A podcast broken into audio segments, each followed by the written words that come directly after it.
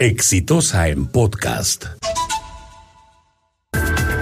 En la denuncia e investigación que se hizo sobre la presunta venta, eh, lo que se llamaron los narcoindultos, que en realidad eran las eh, narcoconmutaciones de pena, que era eh, en la mayoría de los casos eso era lo que ocurría.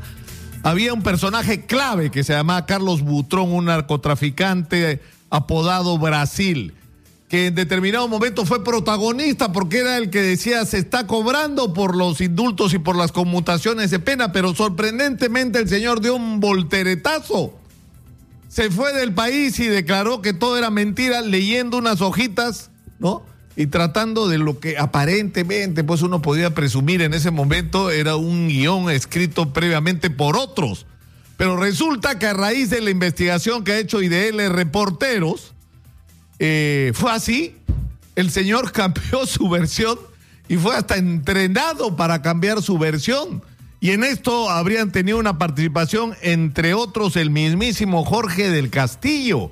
¿Y esto a qué nos obliga? Nos obliga a replantearnos la investigación sobre este caso.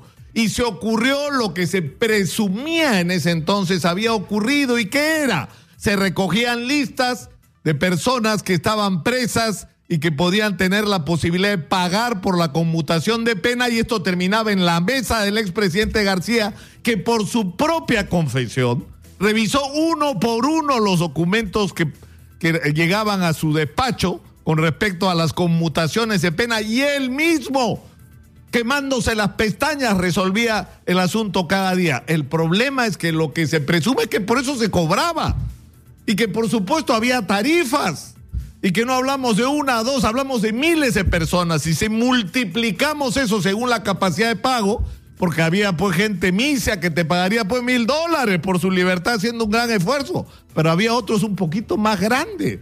Pero si uno multiplica, estamos hablando de millones de dólares, los que habrían estado en juego en esta operación. Es decir, que en determinado momento, y habría que saber si eso no sigue ocurriendo hoy, si eso no tiene que ver con la eh, eh, investigación sobre los cuellos blancos, que nos olvidamos que comienza como una investigación sobre lo mismo, sobre cómo tú en el Perú le puedes pagar a un señor juez para que te saque no solamente del, del, caso de narcotráfico, hasta de violación te pueden librar por un billete. Es decir, que en el Perú la justicia y la libertad tienen precio. Y que hay dos justicias, pues la justicia para la gente VIP, para la gente que se apellida Fujimori, Graña y Montero, como dice la carta que enviaron las presas. Yo no estaba acá en Lima, lamentablemente, cuando llegó esta carta exitosa de las internas del penal de, de mujeres de alta seguridad de Chorrillos, que dicen el 80% estamos con prisión preventiva y no nos apellidamos Fujimori o Graña y Montero. Y nadie les importa su condición a nadie, le importó nunca su condición. No tienen defensa, no tienen abogados. Y también tienen familias, tienen hijos que mantener ellas así porque ellas no trabajan y sus hijos no comen. Y están presas. Y los delitos en la mayor parte de los casos, en comparación con los que se han levantado el peso del país, son absolutamente menores. Son las piezas subalternas por ejemplo, en el negocio del narcotráfico, ¿quiénes están presas? La Burrier y la mayor parte paqueteras. O sea, esa es la clave del negocio del narcotráfico del Perú. Por supuesto que no. Por supuesto que no. Y además, ¿qué, qué posibilidad de fuga tienen estas mujeres que tienen dos, tres hijos? ¿Qué posibilidad de obstaculizar la justicia tiene esta gente? Ninguna. Ninguna. Y están presas. Y el Tribunal Constitucional no existen, pues, para el Tribunal Constitucional, porque no son políticos, no son empresarios millonarios, por eso.